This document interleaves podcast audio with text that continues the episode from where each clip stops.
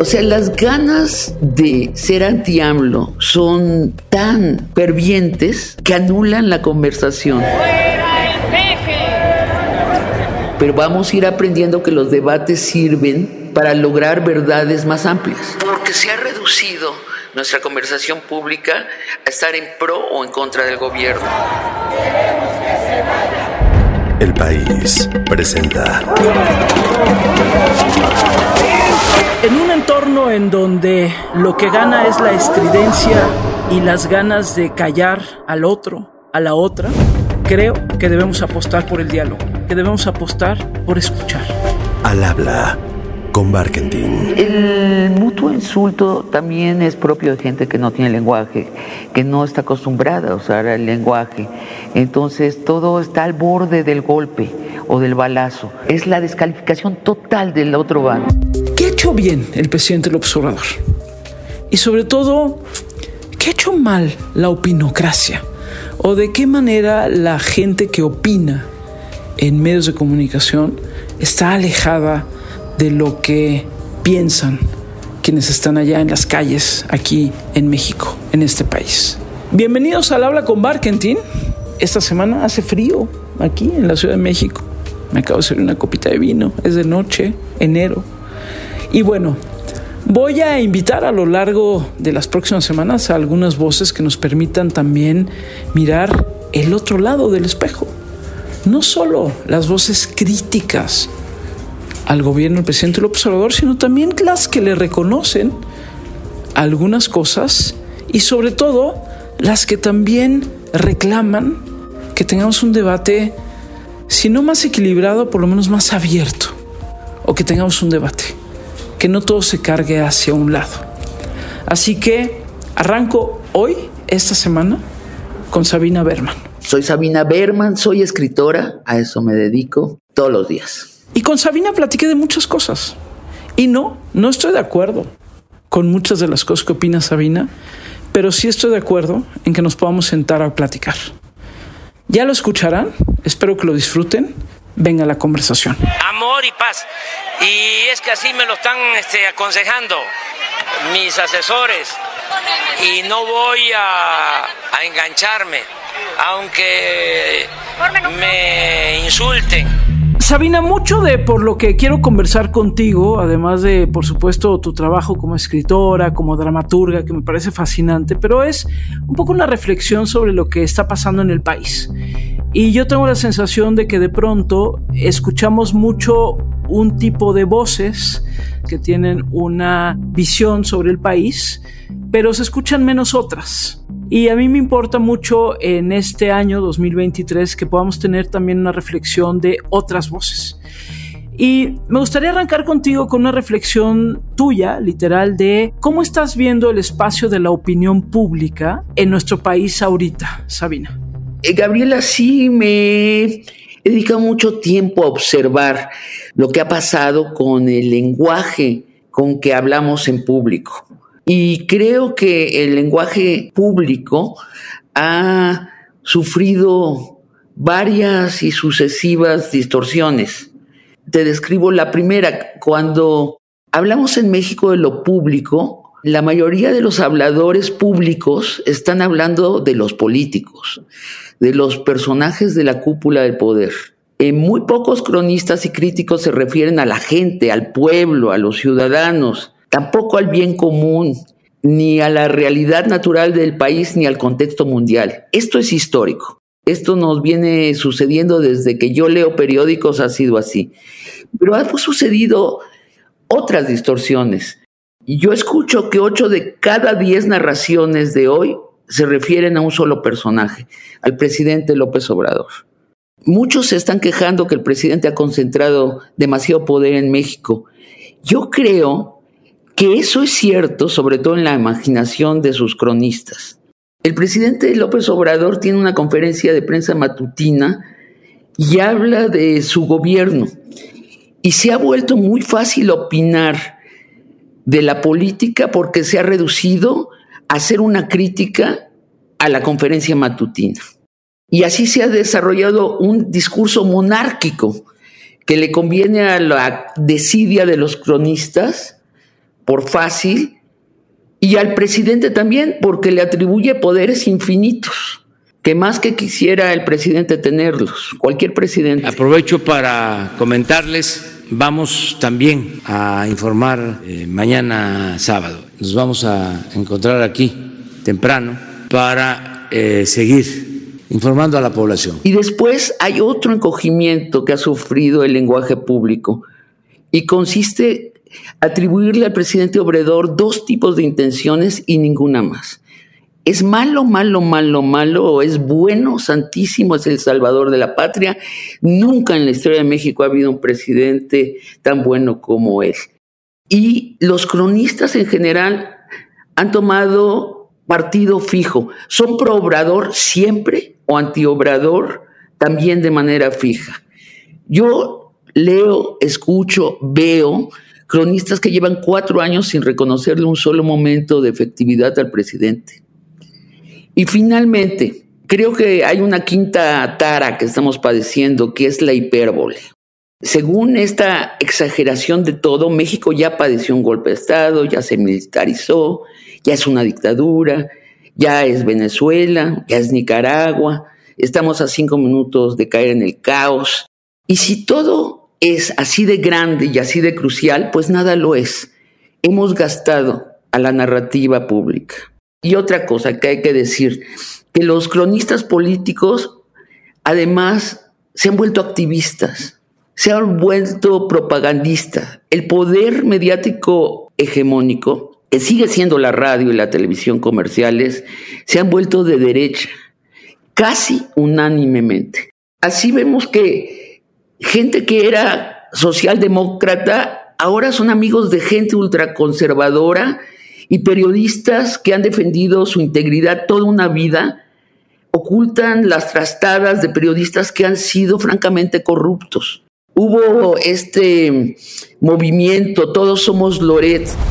Todos Somos Loret fue un movimiento, sobre todo a través de redes sociales, en defensa del periodista Carlos Loret de Mola, tras haber sido atacado y exhibido en la conferencia mañanera del presidente López Obrador. Que fue para mí una declaración asombrosa. Yo vi a periodistas íntegros de toda la vida declarándose followers, seguidores de un periodista que francamente ha hecho de forma rutinaria montajes para beneficio del poder. Es decir, que nuestro poder mediático se ha vuelto casi totalmente de oposición. Esta forma de descalificar públicamente a la persona, más allá del trabajo informativo, a la persona, pensando que descalificando al mensajero descalificas la información o su investigación, evidentemente es necesario hacer ver que lo que están haciendo no es correcto, no es correcto por la propia sanidad de la democracia. Sabina, hay una parte, por ejemplo, el tema de las etiquetas. Creo que las etiquetas impiden acercarse a la persona, evidentemente, pero obviamente impiden acercarse también al pensamiento, que eso es al final de cuentas lo que nos importa. Y las etiquetas que pueden venir de parte del propio presidente de la República, cuando las pone, vienen también de parte del el discurso opositor, que también las pone. ¿Cómo ir más allá de las etiquetas? ¿Cómo ir más allá de nombrar a alguien conservador, neoliberal, o nombrar a alguien chairo fifi, o cómo ir más allá de las etiquetas cuando hablas precisamente del lenguaje, Sabina? Bueno, precisamente no cayendo en estos mecanismos que a menudo suceden automáticamente, fuera de la conciencia y por contagio. Te diré lo que yo hago para evitar caer en estos este, extremos. Primero, no dejar de ver lo que le pasa a la gente, a la ciudadanía, al pueblo. Hablar de política considerando siempre a quién afecta. A mí es lo que más me interesa, lo que le afecta a la gente. Luego, no creer que todo el poder es el poder del presidente. Esa es una simplificación muy grave. Ver que estamos en un país donde existen varios poderes por ejemplo, hay que hablar del poder mediático de manera principal, que es el principal generador de discurso ideológico en nuestro país. El segundo en importancia es el presidente, gracias a su mañanera. Luego hay que hablar del poder económico, que en México ha logrado los últimos 30 años que sus intereses se vuelvan leyes. Hay que hablar del poder del narco. Es que no podemos hablar de lo que está pasando en el país si no hablamos del poder del narco, que es un poder independiente y además caótico, con facciones que dentro de sí mismos se discutan, se disputan el poder. La persona, el individuo, pasa por un proceso de radicalización que le lleva en última instancia a tomar la decisión de que el uso de la violencia extrema es necesario con el propósito de conseguir los fines. Hay que hablar del ejército, que es una caja negra, es un poder por sí mismo. Y bueno, yo creo que hay que aprender a debatir. Aquí el único que está indiciado por un delito es Ricardo. Aquí está la sentencia que contradice las acusaciones que estás haciendo en mi contra. Yo entiendo, pues, que estén desesperados, pero serénense. Primero, reconocer la complejidad del país, todas sus partes, no reducirlo todo al discurso del presidente o las acciones de su gobierno, y hay que aprender a debatir con los que piensan distinto. Esto es lo que yo estoy haciendo en mi espacio en la televisión pública. Debates, que se siente gente que piensa distinto y que debata con reglas claras y que se respetan. Dos minutos cada uno se expresa, la otra persona rebate, hay contrarréplica de un lado y del otro. Hoy lo conversan un precandidato a la presidencia por el PRI, Enrique de la Madrid, y un economista de izquierda, Piridiana Ríos. Y al final no hay la esperanza de que uno mató al otro. Aunque curiosamente cuando lees los comentarios, pues gran parte del público sigue pensando que un debate es para que uno asesine al otro. Pero vamos a ir aprendiendo que los debates sirven para lograr verdades más amplias, para poner a prueba nuestros discursos y ver sus defectos y complementarlos con otros puntos de vista por ejemplo, desde tu perspectiva, que lo sabemos, tú lo has dicho, lo publicas, lo has comentado, eres alguien que reconoces que este gobierno ha hecho algunas cosas buenas. ¿Qué sientes que no se está reconociendo desde esta otra opinocracia, digamos, que este gobierno ha hecho bien y que sí valdría la pena poner sobre la mesa? Pues lo primero es que ha puesto en la mesa de lo público a los pobres, a esa mitad de la población que ignoramos desde 1988, que ha puesto a los ricos a pagar impuestos y no suficientes, ¿no? Los grandes contribuyentes en este país pagan 2.4% de lo que ganan. Este gobierno está construyendo infraestructura importante. Hay que ir a Iztapalapa y ver el funicular, el funicular más grande del mundo, puesto a trabajar para ahorrarle a la gente pobre su traslado a la Ciudad de México. Lo que hacía una persona hacía dos horas de viaje para llegar a su lugar de trabajo, ahora hace 40 minutos. O sea, salvarle dos horas, una hora 20 de ida y una hora 20 de regreso a un ser humano es importante. ¿Qué más? El tren Maya es una gran obra. Es una obra muy inteligente, muy bien planeada. Claro, tiene efectos nocivos. Cada que construyes en medio de una selva, vas a destruir parte de la selva. Ya es una brecha absolutamente impasable para muchos animales. Ya tenemos evidencia, ya tenemos videos muy claros en donde llega una tropa de monos araña moviéndose por el bosque y llega al borde del bosque donde ya pasaron las máquinas desmontando todo y dicen, ah, caray, ¿Y ahora qué pasó? Ahora, ¿cómo le voy a hacer yo para seguir mi trayecto al otro lado del bosque? Esos animales ya quedaron aislados del otro lado del bosque, ¿no? Fíjate, ahorita que dices lo del tren Maya, yo tuve la oportunidad de ir para allá para este observar, ahora sí que con mis propios ojos lo que estaba sucediendo y hay una destrucción muy importante del medio ambiente, eso no lo podemos negar. Y tú dices, ahorita es cierto, las obras importantes tienen ese efecto destructivo también y obviamente pues hay que entenderlas así. Pero lo que no se ha visto, por ejemplo, de parte, en este caso con el tren Maya, de parte del presidente de la República o del gobierno federal es un interés de dialogar. Convencen o contratan a artistas, a pseudoambientalistas supuestamente preocupados por la defensa del medio ambiente. Es decir, oigan, sí, a ver, aquí podemos, por ejemplo, terminar con un millón o más de un millón de murciélagos cuyo impacto es importante. ¿Qué hacemos? Entonces, yo no sé, por lo menos yo lo veo así, es hay una cancelación del diálogo de un lado y del otro. No sé si tú lo percibas igual, Sabina. Creo que esto es más reciente, no en el arranque del tren Maya. De hecho, el presidente lo dijo, yo ya no voy a discutir. No sé si te acuerdas la anécdota que contó que un señor se sienta junto a él en el avión y le dice, usted está destruyendo al país, usted militarizó al país, México es Venezuela, esto es una dictadura. Y él le dice, ¿para qué pierdo el tiempo? Mejor vamos a respetarnos. No nos vamos a entender. Son dos pensamientos completamente distintos. Sí es grave, pero es entendible en vista del nivel de la oposición. Desde que empezó el tren Maya, se dijo que era una locura, una tontería, que no lo iban a acabar. Y sabes que, Gabriela, yo estuve con ecologistas en España y lo que me dijeron es que están comprando propiedades en Mérida y en la península, porque se va a volver la costa dorada del Atlántico y del Pacífico. Entonces está muy bien pensado el tren Maya. ¿Qué ha pasado? Primero, yo sí considero que primero hubo la cancelación de las voces de izquierda en todo lo que es el poder mediático. Digo, me consta a mí. Yo participaba en mesas y me fueron sacando y yo también me fui yendo muy a gusto de irme porque me callaban a gritos, a gritos pegaban en la mesa, me cancelaban el micrófono.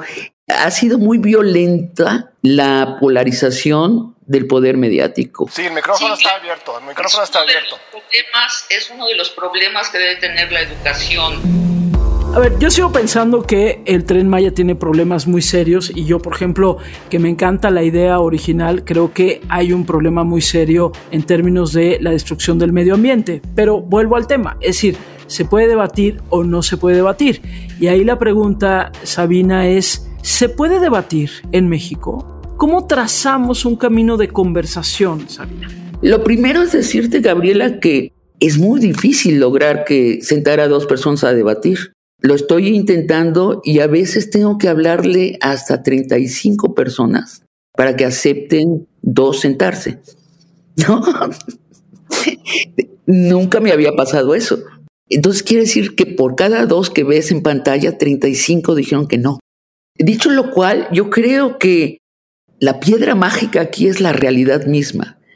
Hay que regresar una y otra vez a la realidad para hablar de la realidad. También he participado en debates donde no hay realidad, ¿no? He estado en algún debate donde un economista me dice el tren Maya es un despropósito. Le doy cifras y me dice, no, pero esas cifras son falsas. Bueno, entonces si ya no hay cifras, si ya no puedes numerar la realidad, ya no puedes tener un debate. Oye, pero es que yo hablé con muchos habitantes de allí, de la selva, y están muy entusiasmados, les va a cambiar la vida. No, es mentira, es mentira, pero ya fuiste a hablar con ellos, es que tú no fuiste, me dicen. Dices, bueno, entonces ya estamos en la locura, ¿no? Tú ya sabes lo que hice. O sea, las ganas de ser anti-AMLO son tan fervientes que anulan la conversación. El momento en que alguien del pueblo decida pensar por sí mismo y decida confrontar al líder con las contradicciones que observa, va a ser sacado, eliminado de la figura del pueblo, porque es específicamente ese líder quien define qué es lo bueno y qué es lo malo. Y te diré una cosa, a mí me tocan en Twitter, que es la selva del lenguaje, a mí me tocan vapuleadas de los dos lados, porque hay mucha gente en izquierda que considera que yo no soy suficientemente de izquierda, porque para ellos ha pasado ser de izquierda a significar defender en todo al gobierno. Y no, pues hay cosas que no puedes defender del gobierno. ¿Por qué tenemos el fiscal general de la República que tenemos que está del lado criminal? Digo, no hay otra manera de decirlo. ¿Por qué han fallado algunos funcionarios? Sabemos que la corrupción de los funcionarios sigue sin ser controlada. Nadie cree que se volvieron santos nada más porque el presidente les dijo que tenían que ser santos. hay muchas cosas que criticar de este gobierno también. Bueno, a mí la izquierda ultra no me lo permite. Y el otro lado tampoco. No, entonces, oye, y el tuit más que más seguido me llega es una versión de este. Por fin despertaste. Pero me lo escriben los de la derecha y los de la izquierda. O sea, si hago un artículo criticando que el feminismo del gobierno, que sin duda lo tiene, porque tiene, es el primer gobierno que tenemos igual número de ministras que de ministros, no baja la política pública feminista, bueno, entonces me felicita Claudio X. ¿no? y me dice, ya despertaste, me felicita a la derecha y me golpea a la izquierda. Pero en el siguiente artículo digo, qué bien el tren Maya. Entonces me dice, eres una veleta o estás esquizofrénica, porque se ha reducido nuestra conversación pública a estar en pro o en contra del gobierno. Pues se hizo todo este escándalo, porque pues es en contra mía, básicamente. Sabina, ¿has perdido amistades por todo esto? Uy, uy, uy, muchísimas. Bueno, muchísimas dentro de la élite de los opinadores. Ahorita que fui recién a donde nos vimos a la feria del libro de Guadalajara, que para mí era el evento del año para ir a saludar a mis amigos escritores, pues me llevé primero la sorpresa que había pocos escritores y había muchos opinadores políticos, ¿no? La misma feria entró en una lógica de darle prioridad a la política. Yo considero que es una lástima, que no lo deben seguir haciendo. Y ya estando allí, estuve en una fiesta donde a mí y a Jorge Cepeda Patterson, pues nadie nos saludaba. Una ex amiga para esquivarnos, tuvo que pasar cerca de un jardín interior y casi se cae, ¿no? La pobre, para darnos la espalda. Pues sí, es que, es que sabes que es la parte que es muy triste, Sabina, que somos hasta ahorita por lo menos, o yo así lo veo, no tenemos una plataforma para el debate. Es decir, que tú y yo podamos no estar de acuerdo con el tema del tren Maya no significa que yo te cancele ni que tú me canceles. Simplemente es, yo te puedo decir, a mí no me parece que está bien la destrucción que están haciendo del medio ambiente, porque yo la vi y tú me puedes decir, pues yo tal, tal, tal. Y bueno, pues al final de cuentas estamos poniendo los temas sobre la mesa y los datos sobre la mesa. Me preocupa mucho, y estamos ahorita en enero del 2023 me preocupa mucho, Sabina, lo que viene. Es decir, vienen elecciones primero en estados y luego las elecciones presidenciales. Sabina, ¿qué vamos a hacer? No lo sé, Gabriela, porque a mí me preocupa mucho también estas taras de, que, que, ha sufrido el pensamiento desde esto de que se ha vuelto más monárquico que nunca, pensando que todo el poder es el poder del presidente, esto de tomar partido fijo, de exagerar y de volverse todos activistas de un bando y otro, nos puede conducir a la violencia. O sea, que la violencia baje del lenguaje y empieza eh, a haber eventos violentos. Yo no descartaría medidas de sabotaje. Es más, estoy presintiendo que algunos accidentes que están sucediendo podrían tener algo de sabotaje. ¿Por qué? Porque dentro de este discurso todo es el poder de la presidencia. Y esta obsesión conduce a querer ganar el trono a como sea, como se pueda. Y si satanizas al bando contrario, tienes que salvar a la patria, a como sea. Y estoy diciendo algo que ya es cierto en otros países. Ya hemos visto cómo la polarización ha derivado en golpes de Estado. Recién en Brasil, hace dos años en Estados Unidos de Norteamérica. En Perú sucedió algo muy mezclado que se puede caracterizar como un golpe de Estado que trataron de dar las dos partes, ¿no? Primero el gobierno de izquierda y luego la derecha da un golpe de Estado. ¿Qué podríamos hacer? Tendríamos que hablar en voz alta de estas posibilidades, porque callarlas no las va a evitar. Nada más va a solapar las preparaciones para esto. Queremos una investigación para realmente saber si hay alguna negligencia, si hay algún problema o inclusive algo más, pues de que alguien haya colocado un objeto ahí eh, a propósito. ¿Qué más estás haciendo ahorita, Sabina? Cuéntanos un poco a quienes nos escuchan. ¿Qué más estás haciendo? ¿Estás escribiendo? ¿Estás en teatro? ¿Qué estás haciendo? Estoy preparando una obra para Londres, testosterona en inglés. Estamos terminando el casting. De hecho, se trata de una propuesta de doble moral. ¿Doble o nada? Doble moral. ¿Me doblas el salario o me aumentas nada? No. Te doblo el salario o te despido. ¿Un café? ¿Perdón? Marlene, ¿nos preparas dos cafés, por favor? Y estoy terminando una novela que no sé cómo se llama, pero provisionalmente se llama Una joven incómoda, que es la primera eh, novela autobiográfica que escribo.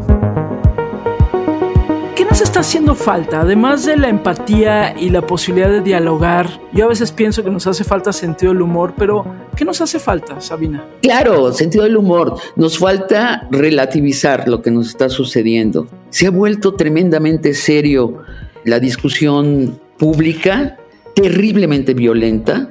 Los decibeles de las palabras han aumentado, han pasado de palabras descriptivas a insultos y estamos festejando a los más violentos. Tendríamos que apalabrar lo que es tener una discusión pública productiva, apasionada, pero que siga siendo una discusión pública y que no derive en la aniquilación del contrario. Y sabes qué, no prestarnos a la violencia de los otros tipos de discusiones. Tenemos que darle espacio, voz a este tipo de discusión. Si tuvieras enfrente al presidente de la República, ¿le dirías algo? Se lo he escrito. Le he escrito que me pareció muy desafortunada su descripción de su división de el pueblo de México entre fifís y no fifís, ¿no? que después nos bautizamos como los chairos. Y le dije que me parecía muy desafortunada porque yo creo que el cáncer de este país es el 0.01% de los ricos de este país que tienen ganancias exageradísimas, que no han cumplido con sus responsabilidades sociales y que los gobiernos anteriores no se las hizo cumplir. Y en esta descripción del país entre fifís y chairos, la clase media, que es la otra mitad del país, aparte de los pobres, ha quedado anulada. Se lo he escrito y sé que lo leyó porque se refirió a ello en la mañanera y no está de acuerdo conmigo. ¿Te molesta cuando pone tus tweets en la mañanera? Este, qué buena pregunta. No, no me molesta, no me molesta. En alguna ocasión citó un muy afortunado título de un texto mío que era que dice el presidente que diga en la encuesta que el pueblo dice que quiere a Salgado. Lo leyó y dijo, esa señora que escribe fábulas, bueno, en fin, ya, allá ella, ¿no? Bueno, ese fue un gran este, anuncio para mi, mi artículo. Y en otra ocasión ha leído también un tuit donde digo, es que se confunden los opinadores. En sus mesas de análisis del poder mediático hegemónico, cuatro de cada cinco son de derecha y uno es de izquierda, pero salen a la calle y resulta que los números son al revés. Cuatro de cada mexicanos aprueban el gobierno del presidente y uno no. Y en ese momento era cierto. Ahorita las cifras han cambiado un poco, pero en aquel entonces la última encuesta decía que el 80% de los mexicanos aprobaban el gobierno del presidente. Ese le encantó a él y pues lo escribí, entonces me responsabilizo. No sabes cómo me llovió en, Twitter. Vean una mesa de análisis en Televisa, en cualquier medio de información. Todos en contra de nosotros. ¿Eres optimista, Sabina? Soy optimista porque me divierto mucho en la vida, pero respecto a México sí estoy preocupada de los próximos dos años. Me preocupa este descenso a la violencia real en las calles. Y nos toca a nosotros, no hay otros, ¿eh? Si no somos nosotros, nadie lo va a evitar. Y tenemos una doble responsabilidad los que tenemos voz pública. Tenemos que hablar de esa posibilidad tomando en cuenta esto, que somos un país muy complejo. Acabamos de ver unos disparos de lo que hasta ahora sabemos fueron unos sicarios del narco contra un periodista. Acabamos de ver cuatro accidentes seguidos en el metro de la Ciudad de México. Bueno, si esto no es la violencia descendiendo a la realidad física, yo ya no sé qué es. Claro que estamos en peligro. Bueno, ahí está la conversación con Sabina Berman. Ya vieron que hay temas en los que no estamos de acuerdo. Yo sigo pensando que la obra del tren Maya, por ejemplo, ha sido destructiva para el medio ambiente y que aunque la idea original no era mala, la ejecución ha sido terrible. Pero bueno, ahí está, es lo que yo digo, lo que yo he visto, lo que Sabina dice, lo que Sabina ha visto. A mí me importaba sobre todo mostrar que podemos dialogar, aunque no estemos de acuerdo, y que podemos dialogar y reconocer puntos de vista que tal vez no habíamos visto. Así que gracias, querida Sabina, por esta conversación y gracias a todos ustedes que semana a semana están aquí conmigo en Al Habla con Barkentin. Vamos a seguir convocando voces que nos sacudan, que nos saquen de nuestra zona de confort y que nos obliguen a pensar un poquito dónde estamos parados. Creo que le hace mucha falta a este país. Gracias por estar acá y nos escuchamos el próximo martes.